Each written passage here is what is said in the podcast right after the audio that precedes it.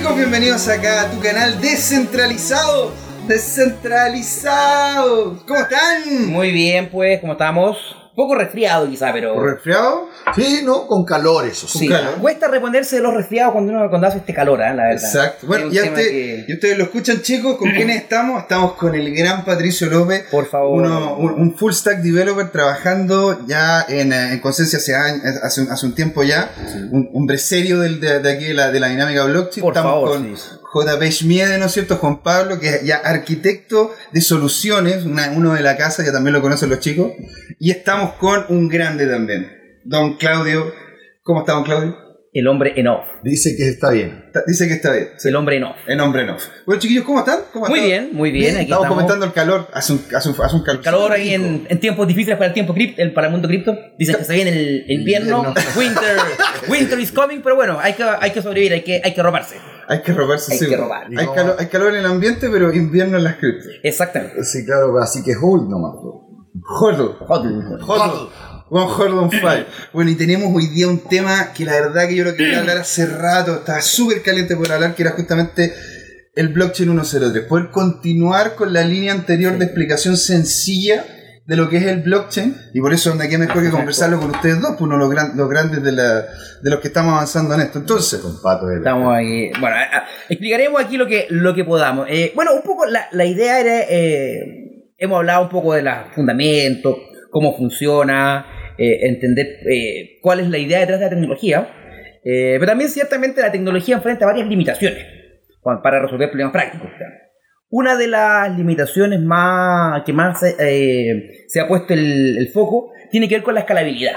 O sea, hoy día, por ejemplo, la red Bitcoin, que es como la más conocida, tiene capacidad de procesar 7, 10 transacciones por segundo. Cuando hablamos de un grupito de nerds que cambiaban Bitcoin... tomemos, tomemos la comparación con lo que pueda también hacer Visa. Porque, Por eso, bueno, a eso iba justamente. Eh, cuando éramos poquitos, cuando era una, una comunidad de nerds eh, que se compraban pizza y cosas así con Bitcoin, 10 transacciones por segundo era suficiente. Sí, claro. Pero cuando ya queremos hablar de algo que ni siquiera medianamente aspire a, repre- a reemplazar el sistema financiero de un país, 10 transacciones no van ni por ningún lado. Pensemos que la red Visa, entiendo que procesa del orden de 60.000 a 70.000 transacciones por segundo. O sea, no estamos hablando aquí de duplicar, ni siquiera estamos hablando de, 10 de varios Va- órdenes de varios magnitud. órdenes de claro, magnitud, claro. Varios órdenes de magnitud. Aquí no estamos hablando de duplicar, de ajustar, de... No, no, no. Es mucho más complicado que eso. La red Ethereum, por su parte, entiendo que ha llegado a las 20, 30 transacciones por segundo. Un poco mejor, pero tampoco, digamos, eh, está ni cerca de, de llegar a ser una alternativa. Entonces, ¿cómo logramos aumentar esta escalabilidad? Pero el desafío no está solamente en aumentarla, sino que cómo hacerlo de forma descentralizada. Porque muchas soluciones, muchos blockchain alternativos que se han propuesto, de alguna manera son más rápidos, pero sacrifican descentralización. Hay alguna autoridad central que tiene algún grado de control, que tiene más poder sobre la red. Hay distintas, distintos sabores. ¿ah? Ojo, para la gente que, que le gusta esas cadenas, no, no digo que eso sea necesariamente malo. ¿ah? O sea, el mercado después verá si, ¿cómo se llama? Eh, valoramos más la descentralización versus la velocidad. Eh, eh, es una respuesta, una pregunta que la O la no- seguridad también. O la seguridad, casos. justamente. Así que para aumentar la velocidad de alguna forma se Uno un poquito- en la un- velocidad. claro, un poquito menos seguro, un poquito menos. hay- Hay que, hay que ver. Entonces, no se, no- digamos, no se ha logrado por ese lado avanzar significativamente mucho más allá de la escalabilidad de red Ethereum. Entonces, los genios de esta área han empezado a pensar cómo podemos hacer eso. Entonces, hay varias alternativas que se han ido madurando. Una de ellas que me gusta harto a mí es Plasma. es plasma. Plasma. Las Plasma. que Es una, un tema en el que está. Otro ga, no, ya no es un gaya. Ya no es un gaya, es plasma. Eh, pero, pero, eh, pero estamos hablando que plasma sería como un protocolo, algo que nos permitiría Plasma, claro, a ver, la idea, la idea, la idea muy general todavía falta darle cuerpo a esta implementación, ¿no? pero Plasma es de quién más, O sea, es- sobre Ethereum, pero, pero la idea es extensible a otra, está trabajando en esto, entiendo que Vitalik en persona con sus secuaces. Eh, un, ahora, saludo, un saludo a Vitalik si nos está escuchando. un saludo a Vitalik a la distancia. In your dreams. Why not, why not? Dale. Eh, ahora, eh, la idea en principio es extensible a otras cadenas bloque que tengan la. Porque que es más bien un- una filosofía. es una, for- es una y forma de hacer una arquitectura. más que una implementación claro. particular. Ah, Después hay que poner el código y todo. Y, y un poco como, claro, Ethereum en el fondo, eh, un cliente, digamos, que tiene un protocolo que se puede escribir de distintas maneras. O sea, lo implemente, esa es la idea. Bueno, un poco, la, la idea detrás de Plasma es. eh, eh, pensemos en el sistema judicial. Tenemos la Corte Suprema, que hay señores así que son expertos en derecho, que tienen años de experiencia, eh, jueces incorruptibles, bueno, en principio por lo menos. eh, Honorables. honorables, ¿sí? pero que, que, en último término son quien te gustaría que viera todos tu- tus problemas legales. Alguien que sea. bueno. Ahora, mm, difícil tener esos señores que te vean una multa de tránsito. Mm. No, no tiene mucho sentido que... No, es una sobrecompetencia. Es una sobrecompetencia. Entonces, ¿qué es lo que hace? Tú vas haciendo una escala hacia abajo. Tienes una corte de apelaciones, que hay gente que tiene que igual es honorable, respetable, que te- pero que tiene menos años de experiencia, y va bajando a juzgados de policía local, juzgados civiles, distintas cortes que tienen su ámbito de competencia, eh, y que cada una se arma con menos recursos en el fondo. No, no tiene, tienes menos jueces, tiene menos infraestructura, la gente que está ahí tiene menos, menos competencia, y bueno, si eventualmente tu problema de tal complejidad que puede escalar a una, a una instancia superior. ¿ya? La idea de Plasma es más o menos la misma. es hacer como blockchain privados, distintas implementaciones, que puedan operar dentro de un ámbito acotado y que eso de alguna manera se enganchen a la cadena principal de Ethereum para mantener su, su consistencia y, y su, digamos, su, su verosimilitud. Y, y una pregunta, ¿eso, es- eso es- se podría decir que es como una sidechain? Lo De digo alguna de- manera, de- de- sí, ya, sí, de alguna manera, de alguna manera la idea se parece un poco. Ya. Por ejemplo, supongamos que, a ver, supongamos que eh, el conservador de bienes raíz, inventemos algo, tiene, implementa un blockchain para la gestión de las propiedades, ¿ya? Bueno, ahí se hacen todas las transacciones de propiedades para acá, para allá, y supongamos que cada mil transacciones eh, tomamos un hash y lo guardamos en la cadena principal de Ethereum. Entonces, tenemos ahí una escalabilidad ya no de uno, sino que mil veces, porque en el fondo tenemos la confianza de que nadie lo va a alterar, porque si no, no va a coincidir con el hash que está almacenado en esas mil transacciones. Y esta cadena privada, por cada mil, la reduce a una. Y eso mismo lo podríamos tener después, no sé, si quisiéramos el Estado que tenga una, a la cual escribe el conservador y la tesorería y el Banco Central y distintas, entonces cada uno por cada mil va a una transacción y después van a la red Ethereum, multiplicamos la escalabilidad por un millón. Esa, esa Pero, es un pero ¿y poco... eso, ¿cómo se podría hacer de si, si la, la misma red, la red principal sigue avanzando, sigue, Sigue creando sus sí. propios bloques? Sí, claro, Justamente. si lo que pasa es Entonces, es, para poder también entender el concepto detrás de una sidechain o el concepto de volver a entrar a la red desde la idea, fuera. La idea en el fondo es, tenemos esta, esta digamos, red de menos, de menos jerarquía Ya. que procesa una cantidad de transacciones. O sea, es importante que la principal. No, no sé si es, menos- jerarquía, podría ser importante en su ámbito, pero no en el ámbito global. Ya. Pensémoslo de la siguiente manera. Por ejemplo, a ver, desde un punto de vista, supongamos el Banco Central, supongamos que esté supeditado al, al Estado, de alguna manera. Entonces, no, menos, con menos jerarquía, a lo mejor las decisiones que toma el Banco Central son más, en cuanto a, moneda, a, dinero, A más grandes, en sus son- competencias son más importantes que las de... Pero le reporta a un jefe, digamos. Y este jefe es el que lleva como el registro de lo que estamos haciendo. Claro. De manera que yo no pueda hacerme el gil y decir, oye, ¿sabes que esto no pasó? No. Para mantener, digamos, la inmutabilidad de datos, la trazabilidad, eso se, eh, tú vas a la, a la red principal. Entonces, la gracia que tú podrías aquí, la gran promesa que te da Plasma es, en teoría, permite multiplicar por muchísimo. Digamos, puede dar con, la, con el nivel de escalabilidad que necesita, que podría estar la red de Ethereum o cualquier, eh, o cualquier eh, blockchain, digamos, para, para satisfacer problemas reales. Pero además permite que cada una de estas redes que están en el nivel de más abajo eh, tenga características distintas. a lo Exacto, mejor, porque exacto. yo podría poner eh, otro mecanismo de consenso. Por ejemplo, claro, justamente. Eh, se hace, a veces, tú puedes, si tienes un ámbito, si una especie de consorcio que tiene ciertas características, que no está totalmente abierto, eventualmente tú puedes justamente tener un mecanismo de consenso que sea más rápido, pero que sea menos seguro. Pero dado que estás en un contexto de cierta seguridad, puede que eso no sea un problema. ¿ya? Mm, ya, ok, entiendo.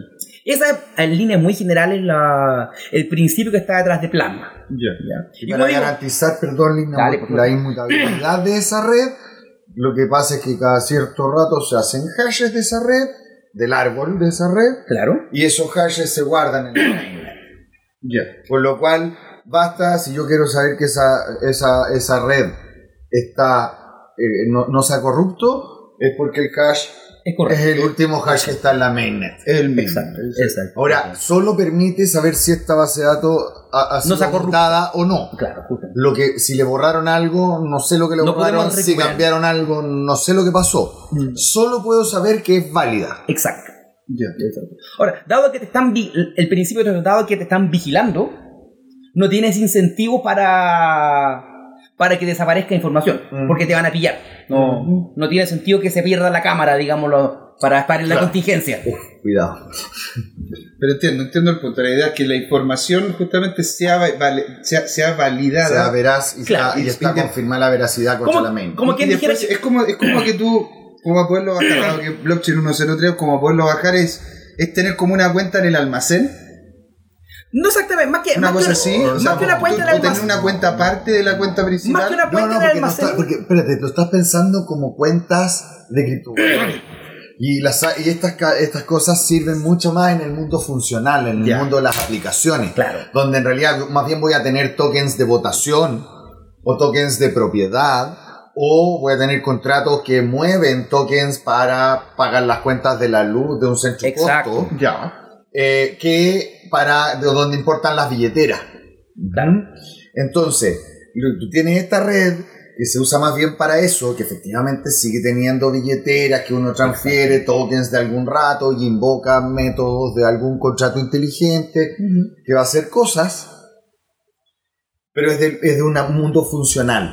ya Y, en- pero lo que yo quiero es demostrar que eso es incorruptible. Exacto. Que nadie puede venir y, y- y alterar datos sobre esa aplicación que, me apo- que, que apoyé sobre, el- sobre o blockchain. sea, no puedo llamar a alguien y decirle "Oye, cámbiame este número porque no, me va a calzar con la Arréglame el balance del, Arregla pas- el del balance. año pasado. Es como que, No, no Claro, se puede. como, no que se tú, puede. como que tú entregaras un resumen, así como la línea de tu saldo de algo, o, del- o- o- o digamos tus saldos de cuenta, a la Contraloría. ya Y después, oiga, ¿sabes que esto cambió? No, pues ya no me coincide con lo que tenía antes. A lo mejor yo no tengo el detalle exacto porque tendría que tener todas las transacciones, pero sé que usted lo cambió. Como yo sé que lo voy a pillar, no tiene incentivo a... Ponte tú para transparencia. Yo, para, para efectos de transparencia de distintas organizaciones públicas y privadas, podría venir y tener un registro o trazabilidad de calidad de producto o, o cosas por el estilo, un montón de, de registros para certificar que mi proceso es correcto, por lo cual es mi interés que esa base de datos no se corrompa. claro Porque el minuto que se corrompe, perdí mi certificación. Exacto. Deja de ser válida tu información, deja de tener valor. Es un enforzamiento de una certificación más bien. O porque tú, yo podría llevar mi contabilidad en el blockchain, entonces llego a final de año y le digo, entonces pues, no preocupes en la última línea porque el resto está derechito. Exacto. ¿Ah? No tiene Ah, forma de no calzar. Y, y si no calza, eh, no, no está, no- es inválida la data, bueno, va a tener que eh, re- re- eh, como escribir la historia entera viendo todas las transacciones y toda la cosa. Es un incentivo Y- y muy esto- fuerte a que la cosa fun- a la que yo me encargue de que la cosa funcione. Y esto, esto se puede dejar como una par, como algo aparte de lo que es la mainnet, el, Sí, el claro. central principal. Claro, no, que es lo que propone Plasma y dentro de, ese, de, de eso que yo estoy creando aparte de la mainnet yo puedo crear como diferentes zonas con diferentes cosas mira, lo puedes pensar, se puede pensar el plasma desde el punto de vista funcional, Ya. decir, ok, vamos a hacer un blockchain para el ámbito, digamos, de los registros judiciales, otro para el ámbito de los registros bancarios, etcétera. También lo podemos pensar desde un punto de vista geográfico. Oye, ¿sabes que Tenemos una cierta jurisdicción, un país que tenga su propio blockchain, o en un área, no sé, una región metropolitana, por, por cercanía geográfica, etcétera, digamos. Tenemos muchas maneras de pensarlo de cómo subdividirlo. O quizá un blockchain que vaya al área específica de las universidades, por ejemplo. Títulos, Títulos, títulos profesionales, por todas las universidades, y entonces uno quiere, sabe que está ahí, lo único que importa que eso sigue siendo fuente de verdad. ¿Por quién lo dice? Mi papá dice. La mainnet dice que eso es verdad. Exacto. Ya. ¿Ah? Ahora, si yo me enchueco, mi papá ya no me dice que es verdad, pero ya no sé lo que hay. Ya. Ah, Ahora- no, ahora no, no, no, eso. Ya, maravilla. Y bueno, y de hecho pasemos, dado de que estamos Ya, hablando de forma en la cual nosotros estamos interactuando, cómo esto termina siendo un canal de pago, porque Bueno, ya que mencionaste la, la cuenta del panadero, es un buen ejemplo, digamos, de los canales de almacén. pago, del Del al- el almacenero, el nunca bien ponderado almacenero en la esquina. Bueno, sin el cual en el colegio habría pasado hambre varios días. Porque... Pero Sí. eh, la- eh, esta otra, otra idea que, que también está dando vuelta hace un tiempo, que es el tema de los canales de pago. ¿ya? Eh, básicamente, esto está enfocado más bien a la parte pago como tal, más que a la parte funcional, de guardar registros, sino que al, al- al mover plata. ¿ya? Entonces, eh, La idea en líneas muy generales, tú tienes, supongamos, alguna cantidad de criptomoneda, token, lo que sea, ¿ya? Y tú haces transacciones frecuentes con ciertas personas. Yo, te, yo te- yo te envío a ti un Bitcoin. Por ejemplo, claro. Y suponga- supongamos que trabajamos mucho en conjunto. Yo te pago algo, tú me pagas a mí. Estamos moviendo mucha plata. ¿no? Piensa, por ejemplo, sé, en el caso con el supermercado, qué sé yo, con, Farmacia. con la farmacia, con tus proveedores más, más frecuentes. La idea en el fondo, ambos, eh, es como abrir una cuenta bipersonal Ya. En que ambos ponemos una cantidad de dinero idéntica. Supongamos que yo te digo, no sé, vamos a poner eh, 100 bitcoins. No, no, tenemos harta plata, somos bastante Sí, porte- ah, somos portentados. Estamos, Hasta- potentes. Ya, ya no, no, no tanto como habrían sido hace un No par de tanto hace un semanas. par de semanas, pero, pero, pero de, de todas maneras una suma. Supongamos que ponemos 100 bitcoins cada uno. Entonces tenemos una cuenta bipersonal que tiene, eh, que con esto tiene 200 bitcoins. Y tenemos una chequera que requiere la firma de los dos. Esto es para entender, para dar. Si yo te quiero pagar a ti, por ejemplo, eh, 100, de 200, perdón, 10.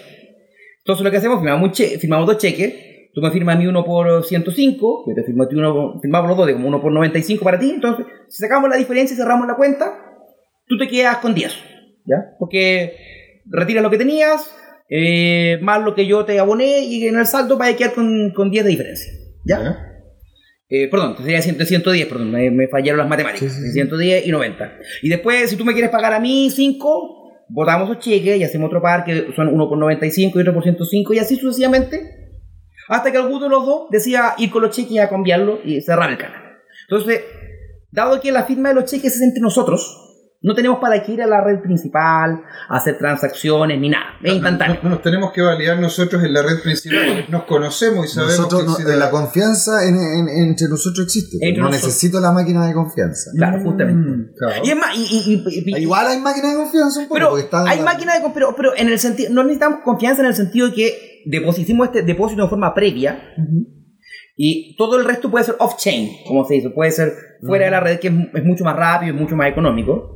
Pero, la- pero tenemos la certeza que eh, no, ¿cómo se llama esto? Eh, vamos a... mm, que van a estar los fondos y que podemos retirarlos cuando estimemos conveniente. O sea, yo no, tú, no, si yo, tú me quedas debiendo 10 o yo te quedo debiendo 50 a ti, dado que hicimos el depósito ah, de antemano, yo no tengo forma de arrancarme con los tarros. Ya, Ya. Es un poco similar al, al centro de intercambio de alto valor que usan los bancos y las FP. y Algo así, justamente. Que se abren líneas de Entre crédito ellos. todas las mañanas, se fijan las posiciones y, y mientras esas líneas se puedan, se transfieren plata, en, se netean plata Sí, sí. y si al cerrar el día Y al final tú dices, cuadran y "Esa". mandan un SWIFT por las diferencias. no tenemos para qué mandar, por- no tenemos para qué hacer Swift por el millón de transacciones, hace uno por el saldo. Exactamente. Pero aquí Ah, está estaqueado. Justamente. Entonces aquí Es tiene... como, es como para poderlo, pa poderlo colocar súper sencillo. Volviendo al caso ponte tú, del almacenero. Claro. Yo llego y le- y el ma- almacenero me conoce a mí, es Claro. de toda la vida, es Sí, de ahí del barrio. exacto. Sabe que soy José Miguel, entonces le digo, oiga, eh, don Juan, don Juan, ¿sabe qué? Eh, aceite. de- Quiero pedirle aceite, quiero pedirle esto, ta, ta, ta, Eso, es de un solo lado, ojo. Eso es un- Esto es cuando movemos plata en tú me debes, yo te debo, tú me debes, yo te debo. Entonces, en vez de andar cambiándonos la plata todo el rato, Ah, o sea, entonces Eh, es como solo que yo, le- yo también cuando- le podría ofrecer un servicio al almacenero. o sea, como- claro, si tú fueras el proveedor que además tú le vendes eh, la fruta, algo, por ejemplo. le vendes la fruta al almacenero, pero compras en el almacén. leche, le compras pan. Ya. Don Juan, anóteme leche, listo. Te debo entonces dos mil pesos. Entonces, cuando tú le vayas a entregar tu producto, él te lo descuenta de lo que tú le vayas a llevar. Exacto. Y llegamos, y, y como a final de mes, donde se cerraría la cuenta Neteamos. del almacén, ah, neteamos, final, en ah, vez de oiga, tener don Juan, yo le debo 50 movimientos, oiga Juan, le quedé debiendo 100 lucas. Para, para eh, eh, porque no son solo pares, ¿no? No, puede ser, mira, a ver. Parties en el fondo, son- con N puede. Ser, puede ser con actores. Eh, hay, varias, hay varios sabores en que está implementado esto. Uno de ellos es eh, que entiendo que ya está funcional, eh, y vamos a hacer la nota de- como de costumbre. eh, este tipo de tecnología suelen partir por los bordes, por la gente que está más en el margen. Sí. Por eso no es extraño que el primero que haya implementado un canal funcional haya sido la pornografía. Sí, claro. No, no me llama la atención, digamos. De hecho, Internet is for porn. bueno, eh, ojo, ojo con algo. así, Bueno, me- permítame la- la- el, el Además de paréntesis. que debe ser de las necesidades más típicas de mi prepago. Sí, po. O sea, o sea, cuando. Bueno, la tú- entre- pulsión básica que no, puede no, la no, no, pero cuando tú entrevistaste a este tipo de. a este tipo, pero este gran genio Amir. de Spanchen. Eh, esta de, verdad. Amir, de él estamos hablando, justamente. Weón, Amir es la la- es la cumbre, Amir, weón. Amir es quien implementó esto. Eh, Le de, mandamos de esto ya- saludo. de- ah, pues, saludo a Amir desde acá. Eh, fue quien implementó esto, que era un canal de pago en un sentido nada más, que es desde el cliente hacia la proveedora, digamos. Ya, ya, ya. O proveedor. O proveedor, digamos. O lo que sea. proveedores. o proveedores, o, quien, o quien quiera que sea en el fondo. Básicamente aquí yo le dejo un depósito, por ejemplo, no sé, de, en Ether, 100 Ethers, y le voy dando propinas a la persona, le voy comprando servicios, me van haciendo un- como un canal de pago, entonces como una tarjeta así de prepago, usted gastó tanto, tanto, tanto, y al final, en vez de tener que hacer un movimiento por cada una de las veces que yo voy dando dinero, me hacen un saldo por- el total, y dicen, me descuento que usted se gastó 30 de los 100, y después le devuelvo sus 70, y yo me quedo con los 30. Y que es mucho más rápido, digamos, que ir haciendo una transacción tras otra en, la red, ¿ya? Ahora, y una pregunta. ¿Por qué es mejor eso que estar en la mainnet? Súper sencillo, así para que la gente lo pueda entender en Por la... varios motivos. Uno, digamos, la mainnet, cada, cada transacción cuesta plata, cuesta gas. Money, money, money, money. Y, y cada vez tiende a costar. Claro. Claro. Bueno, el Ether ha bajado de precio, pero... pero Ah, sí, claro, pero, pero en un rato, cuando Pues- además hay 10 en la fila, toma tiempo. eh, la- eh, por, costo, por, por, eh, oferta y demanda va a subir. Claro, exacto, sí. No, y otra, otra cosa también toma tiempo, porque consolidar la transacción, en que haya la, en que tengas la confirmación eh, del bloque, te va a tomar por lo menos 15 segundos, con mala suerte un minuto, y así como para estar seguro que está necesitas de varios bloques, entonces confirmar transacción puede tomar 2, 4 o 5 minutos.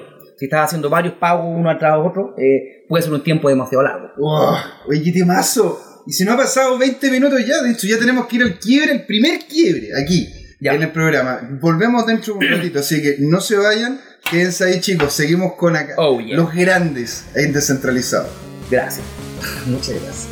Gracias videos. Porque una comunidad descentralizada necesita a cada uno de sus nodos, los invitamos a ser parte de Descentralizados y a seguirnos en YouTube y en Facebook como Descentralizados, en Twitter DCT2CL, en nuestra web dct2.cl, donde hay artículos de opinión, nuestros videos, fotografías y en la que pueden ser parte además escribiéndonos, mandando su material, porque es un lugar y un espacio abierto y por supuesto que nos pueden escuchar este mismo podcast en iTunes o en cualquiera de sus aplicaciones de podcast favorita. Y ahora los dejamos con el programa. Chicos! Hemos vuelto acá a la segunda parte de descentralizado. Segunda pata. La segunda patita, en el primero sin segunda. No hay primera sin segunda. Si no queda cojo. Bien dicho. Exa- Exactamente. Bien dicho. Entonces, estábamos justamente conversando sobre los canales de pago. Ya. Y afuera, y estábamos hablando afuera de, de micrófono sobre lo que se viene Oh. también eh, con las posibilidades de los sidechain, las posibilidades de poder tener sus cosas afuera, después hacerle inclu- incluirlas, incluirlas dentro de la Engancharla a una cadena más grande, justamente. Dimos Bueno, cuenta de que en realidad era porque era muy caro. De Claro, es, muy caro por un lado y muy lento además, en el fondo. Si estoy recibiendo, si yo no sé, a ver. Pensé en una tienda grande que, esté que tenga una fila permanente de clientes en atención, esperar 24 4 diciembre. minutos o 5 minutos a que se confirme. No, no. 24 de diciembre tú vas la- la- al procesador de tarjeta de crédito haciendo taca, Colapsa. taca, taca, taca, taca, taca, Taca, taca, taca, taca, taca, no. taca, taca, taca, taca. ¿Me entendí? Entonces olvídalo, no se puede. Habría que hacer las compras de Paco en junio. Sí, es que Para que que se llegar el pago. Ya, te cacho, perfecto. ya empezaríamos en el Black Friday y terminaríamos en Navidad por las transacciones. Claro, habría que partir con el pre-Black Monday para poder llegar al Black Habría que Friday. ser como los borrachos, partir en, el, eh, partir en año nuevo para llegar al 18, una cosa así, preparando la previa. Bueno, volviendo, volviendo un poco al tema de los canales de pago, eh, esa era una implementación real, que es la One Side. También pueden ser los canales de ida y vuelta, en el fondo, que, que es lo que decíamos que va y viene. eh, que tiene, digamos, un pequeño desafío técnico, Ya. que es que, como yo te firmo un cheque y después vamos a hacer más transacciones, siempre está la probabilidad que alguno de los dos se haga al vivo y vaya con un cheque anterior.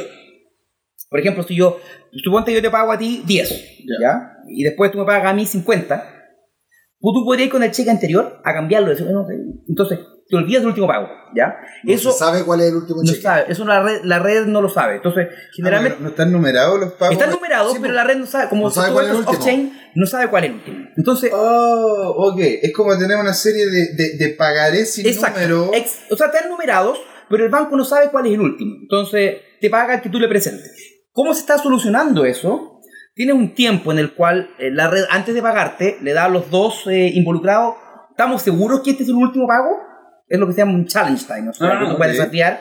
Entonces, si yo voy con el pagaré número 4, y tú dices, no, pues compadre, vamos al pagaré número 10, aquí yo lo tengo. Entonces, la red mm, eh, reversa ese pago, no, no ejecuta el pago del 4, sino que ejecuta el pago del último código que tengamos eh, de ingresado. Y si no hay ningún challenge, bueno, después de un tiempo que se define, no sé, puede ser una hora, una cantidad de bloques, eh, se procede al pago de, y se cierra el canal. Pero es, te permite pararlo. No es que eh, eh, te, te la consulte y obligue a confirmarlo. No, no es que te obliga a Ah, confirmarlo, sino que te da la opción de. O sea, sube, digamos, Yo parte. voy con Si el- nadie se, se opone, se paga. Exacto. En el fondo es como un matrimonio. Claro. Si alguien tiene algo que calle ahora o, habla ahora o calle para siempre. Exactamente. Ya, Esa es la cosa. O hablas ahora o calles para siempre. Esa es la forma en que se está solucionando. Eh, y bueno, y otro tema interesante es que cuando el canal es de pago, generalmente son entre dos personas. Yo o, una persona y una institución. Pero yo eventualmente puedo querer mm, enviarle dinero a más gente en el fondo, no solamente a nosotros. Y tener canales de pago con todo es un poco complicado. Entonces, hay una técnica que es de poder enviar un canal de pago a través de eh, varios, varios puntos. En el fondo, yo tengo un canal de pago contigo y tú tienes con otra persona y él con otro, y al final llegas, después de tres puentes, digámoslo así, a la persona que tú quieres enviarle dinero. Hay una técnica, digamos, que es para que yo podamos, si tenemos la capacidad, hacer este pago eh, sin tener que pasar por confianza entre nosotros. O sea que el dinero pasa entre nosotros sin tener la necesidad, digamos, de que, sin tener el riesgo de que el eslabón número 4 de la cadena se avive y se quede con el dinero. Ya. Era como pagar la micro amarilla cuando Eh, uno se subía por oiga. atrás. Que nunca nadie se robó el pasaje y te mandaban el vuelto y el boleto. Oiga, ¿Y el boleto? Me parece, Ah, es, eso es es una- excelente, es una excelente analogía eso, ¿ah? Qué bueno los tiempos, cuando se entraba por atrás la micro y había que pasar el dinero adelante. pasaba la plata la- nunca nadie se robó la plata Nada. que yo sepa. Siempre llegó el vuelto Y llegaba el boleto. y te llegaba el llegaba boleto como demostración de confianza de que la plata había llegado allá. Po. Claro, claro. Porque si claro, la la plata llegó, yo no tenía cómo saber. En cambio, cuando llegaba el boleto de vuelta a uno, era la validación. Y no te, no te, hecho. no te sé que eso era cuando la micro estaba atiborrada No, de gente, cuando no había ninguna opción No, no, no, además de que colgando con el brazo entero afuera. Claro, ¿no? Y llovía, y barrito. y barrito y llovía y justamente claro uno, una, un, eh, eh, eh, de repente la ¿cómo se llama esto? era la tarde los aromas no estaban tan Uh, agradables el olor a resumen. El olor a A resumen. resumen El dolores. olor a rodilla era, era raspante. El olor a rodilla era esto da resumen dolores. como No tenemos para qué no hay para que entren en tanto detalle bueno Bueno, eh, sigamos con. Y de hecho, de- y ahí viene, estamos, estamos terminando llegando a lo que es el concepto de Z, de Nap. Bueno, la Santa Casnar va por otro lado, porque estamos hablando aquí de uno de los desafíos del blockchain, que es la escalabilidad. Pero no es el, que es uno, en mi opinión, de los más importantes, pero no es el único. Otro que es, otro que es eh, que digamos, una de las características del blockchain es la transparencia, que la hace particularmente importante para ciertos tipos de aplicaciones, pero a veces eh, es un problema en el fondo, no necesariamente la, la transparencia total es, es algo deseable, a veces es importante poder tener ciertos grados de privacidad sobre la O sea, información. tú tienes una transparencia para con tu señora, pero no con necesariamente la misma para con tus hijos. De hecho, alguien me lo, me lo puso de la siguiente manera. Tus amigos conocen tus aventuras, tu señora tiene acceso a tu cuenta de banco. ¿Cuál es más transparente? Eh, real, real. Eso es verdad. Entonces, Son distintos ámbitos de la confianza. y, y esos ámbitos de confianza uno los puede setear justamente en estas plataformas, la de que Difícil. yo A creo que JP pueda tener acceso a cierto nivel. En principio, en principio no. Porque Ah, el blockchain, todo lo que, toda transacción y toda información que queda almacenada en un blockchain es por definición pública y accesible. Para que pueda entrar a un nodo a mirar, va a ver todo. Claro. O sea, si, si por, por ejemplo, claro, si yo Puede ver las transferencias y también quién las mandó. Sí, pero de adres a de adres. adres, claro, de ahí- bueno, no, no es como de diga- alguna forma anonimizado, pero yo podría pegarme la lata de procesarme la blockchain y decir, este le trafiqué hacer el mapa de quién se mueve con quién y este es el mismo que le moví. Yo podría hacer un mapa de muchas cosas. un grafo así gigante de todos los Y movimientos. de ahí lo único que tengo que hacer es ponerle nombre. Exacto. Póngale nombre. Ahí. Exacto. No, y de hecho eh, eh, es muy cierto porque, y, es un tema, digamos, eh, esto lo pongo aquí, un tema que, que sale, que es la famosa GDPR, que es la Ley de Protección de Datos Europea, que prohíbe, digamos, que tú puedas publicar información que sea personal e identificable de una persona, de, un- de una entidad o lo que sea. Entonces eso hace que, por ejemplo, guardar información personal, un nombre, una dirección, un teléfono. En el blockchain, aparte de costoso, es ilegal. Eh, en, en En- esos países, y principalmente porque están con toda la política del derecho al olvido. Y la blockchain es inmutable, por lo cual la blockchain no puede olvidar. Exacto. Una de las ventajas es que no olvida, ni se le cambia la película, ni tiene Alzheimer. Nadie puede hacer eso. Esa es la gracia. ¿Ah? Entonces, eh, son dos objetivos que se Que contraponen. se contraponen. Entonces, Entonces, lo que yo puedo decir es que yo en una dirección guardo tal cosa en esta otra dirección y está el puntero al lugar donde está físicamente esa información, donde sí la puedo tener encriptada y Claro. puedo controlar los accesos, pero yo puedo tener algún control de que esa información no ha sido manipulada porque los hash me coinciden con lo que tengo registrado en la Exactamente. blockchain. Y puedo decir que esa información se entregó tal fecha. Ah, yo, te- yo entregué el trabajo, profesor, lo entregué el viernes en la tarde, no me consta. Y a lo mejor usted lo metió debajo del resto es el lunes en la mañana. Entonces, esa parte de las problemáticas podemos resolver con blockchain, pero todo lo que tiene que ver con información personal información ¿Quién detallada de eso, o, o- o- o- detalles de números de transferencias de plata, que, que lo único que hice certificar eran la- los órdenes de pago, pero la, la pago no la hice en cripto, sino que la hice en una otra moneda, fuera del sistema. Lo único que puedo decir, aquí tengo la evidencia y aquí está el puntero de la evidencia. bueno, pero no hay nada más que eso. Exacto, exactamente. Bueno, ahí, un poco para poder trabajar con esto, aparece nuevamente nuestra amiga la criptografía, que Mm. nos puede ayudar a, a resolver eh, este problema. Y ahí es donde aparece esto de los ZK Snarks, que eh, son un invento original de la gente de Zcash, que es otra criptomoneda alternativa, eh, que, que dijo, ¿cómo podemos hacer esto de que eh, garantizar, digamos, la integridad, que el dinero no aparezca de la nada? Sin tener que yo revelar cuánto dinero tengo, porque en principio es algo que la mayor parte de la gente no es deseable. Yo no, yo no quiero que, que se sepa cuánto tengo en mi cuenta, ni cuánto estoy gastando, ni, ni, Ni a digamos, se lo estoy se lo enviando. digamos, podría tener que revelarlo a, a efectos de una investigación judicial, una cosa así. Pero en principio, no sé, si, si alguien tiene una cantidad importante de dinero en el banco, no quiere que lo sepa para que lo reten a la familia. Claro. Eh, eh, eh, hay, hay muy buenas razones para mantener esa información privada. Entonces, eh, la, la idea del ZK Snark, bueno, criptográficamente es un tema muy complejo, pero eh, para explicarlo en sencillo, básicamente me dan alguna evidencia encriptada de algo. Por ejemplo, mi saldo en cuenta corriente. Supongamos que el banco me dice que su saldo eh, es 3 millones, supongamos, pero en vez de darle el número 3 millones le doy una cosa que sea ininteligible. ¿ya? Muy- encriptada, en el fondo que, Ah, que está cifrada, que, que tú lo ves, no, no, te, no tiene una representación semánticamente significativa. Es un hash. Algo parecido a un hash. Ya, ok. La gracia que tiene en el caso ZK Snark es que yo este esto encriptado puedo mostrárselo a un tercero y puedo demostrarle que cumple determinadas características pero sin revelar la información. Por ejemplo, supongamos que yo quiero... Ya, ya. Supongamos De que yo... saber que es mayor de edad sin decir qué edad tiene. Que- Exactamente. Supongamos que yo le digo a JP, oiga, arréndame, arréndame tu casa.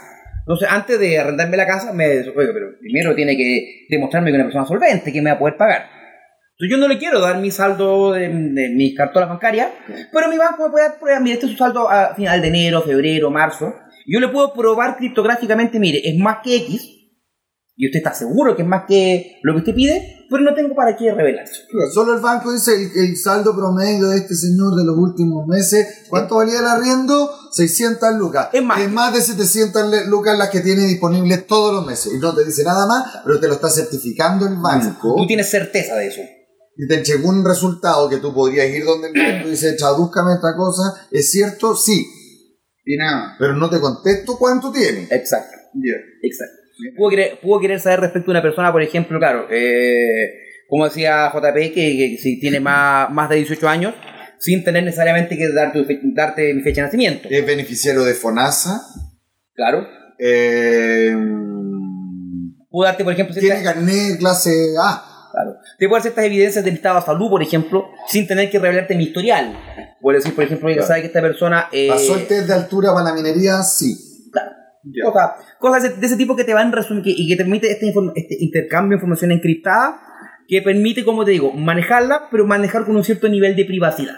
Yo te demuestro lo que tú quieres saber, pero solamente eso. Ya. Y en el momento del litigio muchas veces existen los mecanismos para demostrar la demostración.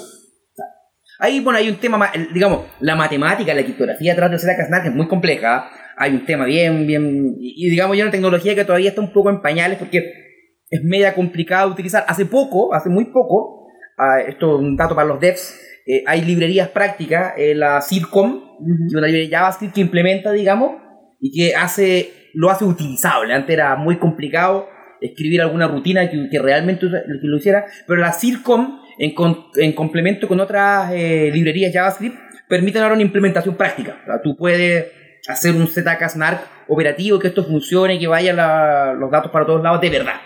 De verdad. Eh, Y- sí, y- y funciona. y- y funciona, Ahora, digamos. Tú, tú para poder hacer eso, tú tienes que también tener toda tu información dentro de Zcash. No, no, no, no, no, solo lo que tú quieres, solo lo que tú quieres mover. Exacto. Es el protocolo para hacer demostraciones de cosas sin revelar el resto de la información. O sea, yo no tengo yo lo tengo y pregunto, o sea, como para Pregunte.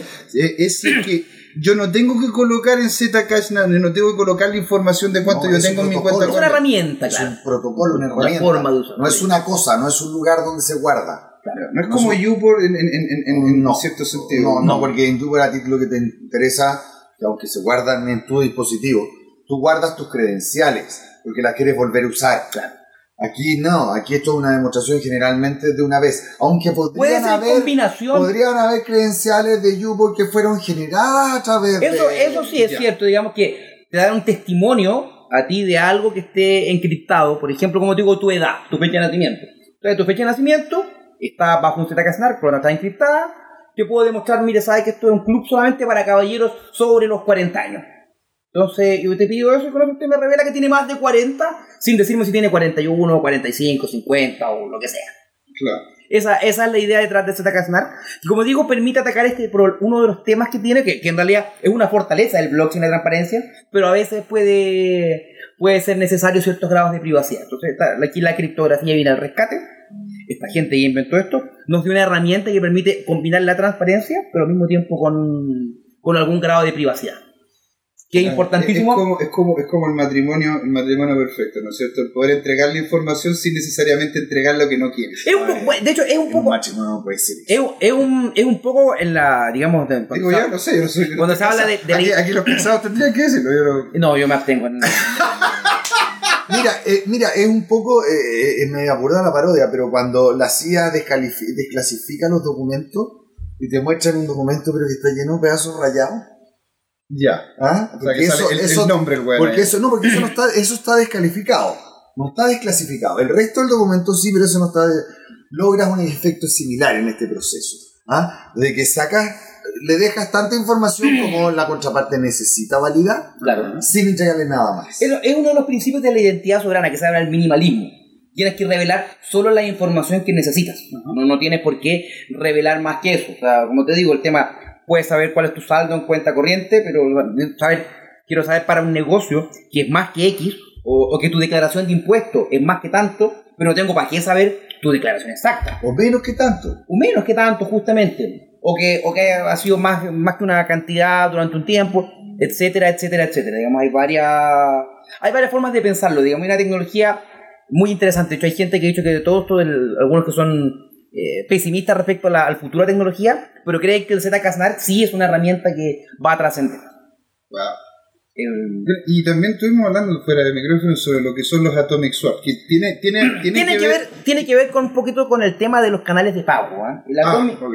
El Atomic Swap, digamos, es un- a ver, eh, todavía es una idea que se está madurando. Eh, pensemos, por ejemplo, que yo iba a cambiar bitcoins por Ethereum, por Ethereum, ¿ya? Pero, pero, pero es chain, pues, weón. Vas a un exchange, claro, tú exchange. vas a un exchange y lo haces, pero el exchange siempre tiene el tema que es centralizado. Cuando- hacer un exchange descentralizado. ¿Qué pasa si quiero hacerlo descentralizado? Que no, para que no te lo congelen las autoridades, que no te lo cierren los bancos. Y además que, bueno, siempre está la opción que tú en el exchange estás depositando confianza. O sea, si haces una- un movimiento grande, ¿qué pasa si el exchange se arranca con la plata o alguien se lo hackea justo cuando tú O se enviaste? desfonda. O sea, lo que sea. Va a ser un cash más grande, muy grande y ¿en qué Y- Hay muchas alternativas. Puede pasar como el tipo de MTGOX que se le, le robaron, o más bien dicho, desapareció con un montón de criptomonedas. Puede que un hacker te ataque. Hay muchas alternativas de que eso puede ser una fuente de problemas. Entonces, eh, la idea de esto es cómo yo podría eh, que forzar, digamos, sin confianza, una transacción en dos blockchains distintas. En el fondo que yo te mando, yo te supongamos que JP tiene bitcoins, y yo tengo eh, Ether. Yo te quiero cambiar una cantidad de Ether por bitcoins. Vamos a tener el típico que llamo el problema del notario. Mándame los bitcoins. Sí, pero compadre, primero mándame los Ether. No, pero tú mándame los bitcoins. Pasando y pasando. Claro, claro. Eso en la práctica, no- en las redes, en, en la, en las cripto no existe. No, no existe pasando, pasando. No te lo puedo entregar físicamente. Hay que ir a un exchange de confianza, yo paso el exchange. o pasárselo a un contrato que es capaz de recibir de una parte Claro. una cierta cantidad de cosas, de, la otra parte, pero eso podría ser dentro de una misma Ese red. es el tema, No entonces- necesito moverme entre dos Entre dos. redes. Entonces, ¿qué es lo que hacemos para esto? ¿Cuál es la solución de los Atomic Swap? Hacemos un contrato. Esto funciona en redes que tengan la opción de soportar contratos, justamente. Contrato de inteligencia. Era inteligente, entonces, O sea, yo, tengan una máquina virtual. una máquina virtual. Porque el blockchain no tiene esa No. capacidad de máquina virtual. No todos, por lo menos. No, No, en principio no. Entonces, supongamos que yo tenemos un contrato de custodia. En el fondo, yo transfiero mis monedas. ¿Ya? Y agrego un secreto eh, bajo un hash. ¿ya? Yo pongo un hash de un código X. ¿Ya? JP, por otro lado, hace otro contrato. Y en el fondo, este contrato tiene la instrucción de que cuando yo le entregue este código, le envíe mi Ether a la cuenta de JP. ¿ya? Supongamos que tiene, a ver, supongamos que sea con EOS para que la cosa funcione, digamos. EOS. Con EOS, Sí, justamente. porque el blockchain no tiene. No tiene el Bitcoin, no tiene criptado inteligente. Bueno, está RSK, me van a matar los guys, pero no importa. Eh, Bueno, de hecho, están los de Rostro que están haciendo, de hecho, no solamente, Sí, sino sí, una pero, sidechain pero a, a- a priori. A priori no está no en el diseño. Supongamos. Ah, como supongamos- base de. Ya, Pero, total- Ahora, tiene una válido. capacidad mínima porque de alguna forma lo hace. Claro. Lo que pasa es que tiene un, un, un- un conjunto mínimo de instrucciones. Es como un, una- un- un chip. O antiguamente uno tenía una agenda electrónica. Esa agenda electrónica era agenda electrónica. Tenía que tener el celular aparte. Claro. Ok, ya. Después, para, para- para cerrar el ejemplo. Entonces, supongamos que en esta otra, en, en, en EOS, JB hay otro contrato en que él transfiere sus fondos y con el mismo hatch va a instruir lo que libera los contratos a mi cuenta cuando se ingrese ese hatch. ¿Ya? Entonces, tenemos los dos contratos y yo, eh, para activarlo, para activar el, el contrato JP, tengo que en esa blockchain poner el código, el, el- el número antes del hatch. O sea que la red compara, ve que el hatch es lo que dice, entonces libera los fondos a mi cuenta. ¿ya?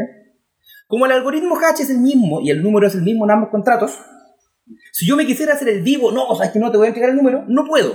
Claro, Porque yo ya lo revelé a la red. Está la transacción, JP puede verlo. Entonces, Claro. si yo me hago el gil y digo, no te lo quiero entregar, no puedo hacerlo. Ya la red lo sabe, entonces él va, ingresa eso en la red donde está el la custodia de los fondos que yo le tengo que enviar a él y se concreta la transacción. Y ahí, digamos, podemos operar, hacer la transacción, pero sin tener que tener confianza entre nosotros.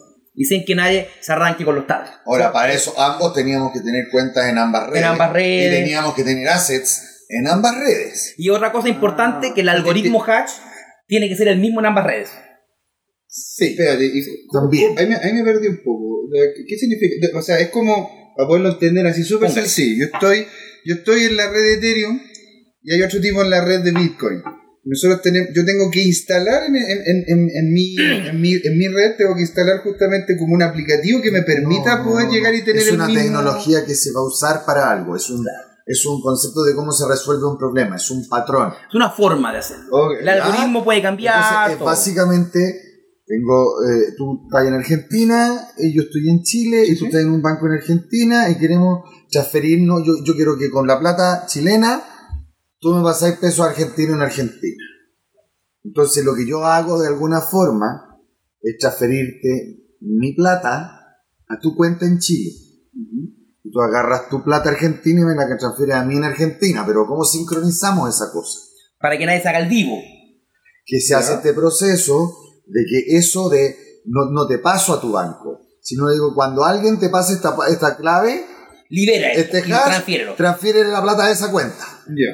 Y el, el otro lo mismo, pero esas cosas están amarradas, Dado que, están pareadas. claro, dado que Por lo cual código tú no puedes usarla sin que tú la conozcas. Ya. Y en el minuto que tú la conoces, puedes reclamar lo otro. ¿Sí? Mm, En el fondo esto impide que yo me haga... eh, El problema que tenemos, mándame los bitcoins, yo te mando los ether, y no, mándame los ether, yo te mando los bitcoins.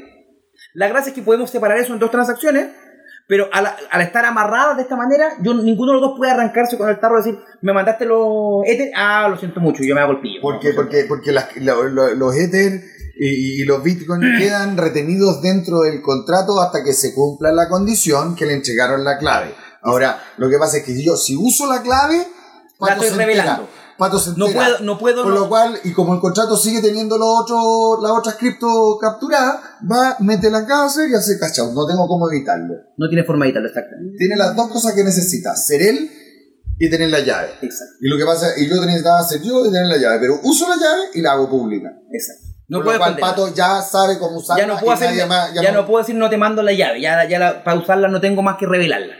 ¡Wow!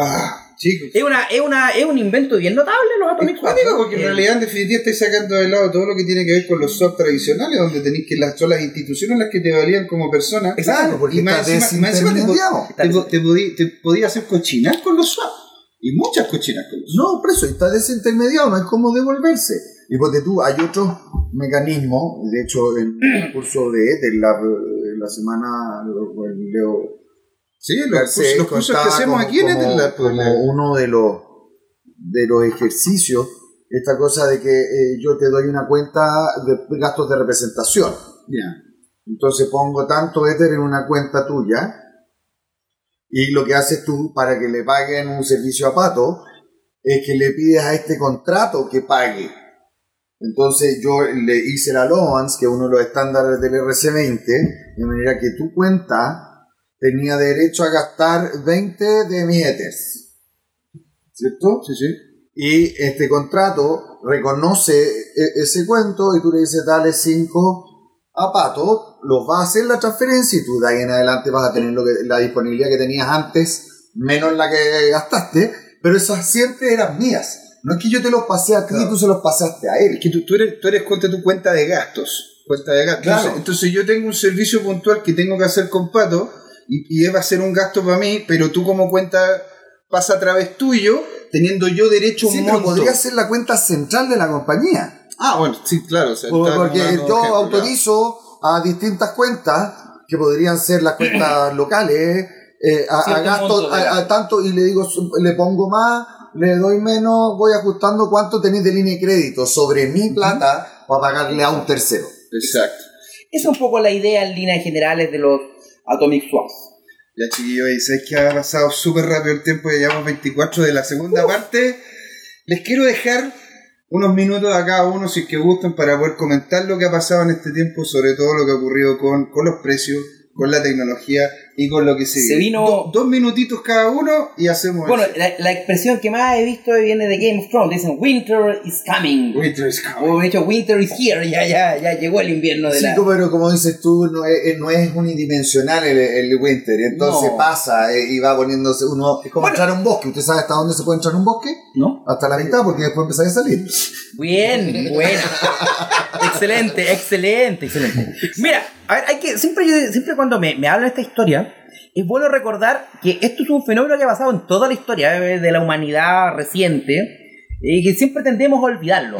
Cuando vino todas las .com, yo me acuerdo que año 96, 97, apareció una cantidad enorme de empresas, una enorme cantidad de inversiones que a los 2 3 años quebró la mayoría. Y quedaron muy Unas poquitas. nunca fueron, fueron el Bueno, nunca puro- fueron, no. Pero quedaron unas poquitas. Pet.com, pues, esa Claro. es la más emblemática. Y quedaron unas poquitas, como Amazon, como Google, como Facebook. Bueno, que en el fondo siempre pasa eso con una tecnología nueva. No sabemos bien cómo usarla. Hay gente en el fondo que ve ahí la opción de ganar dinero rápido y, se mete con esa intención.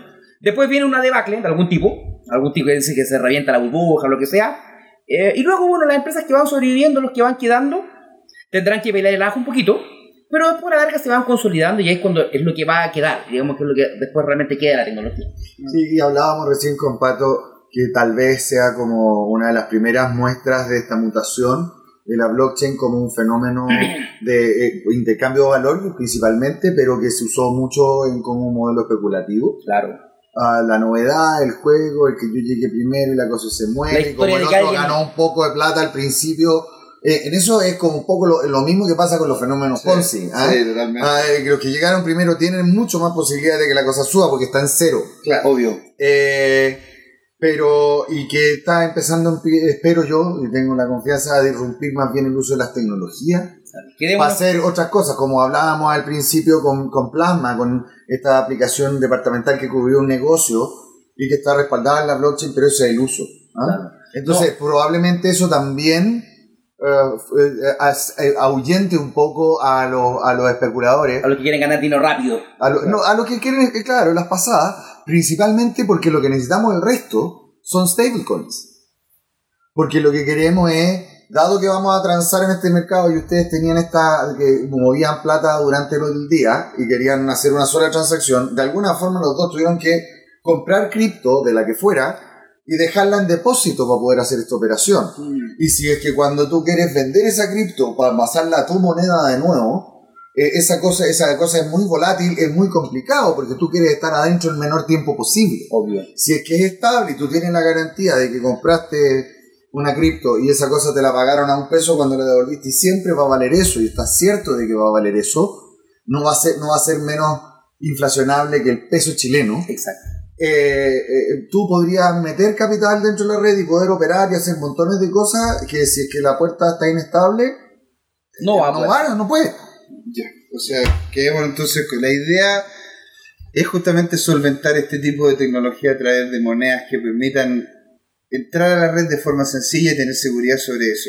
Y chicos, hemos llegado al final. Sí. Es una pena porque quedaron va encima de la mesa. Har- Harto que tenemos que conversar y podemos tirarlo ya a lo que los siguientes programas. Don Patricio, López, Muchas gracias por la invitación. Eh, don J. Don J.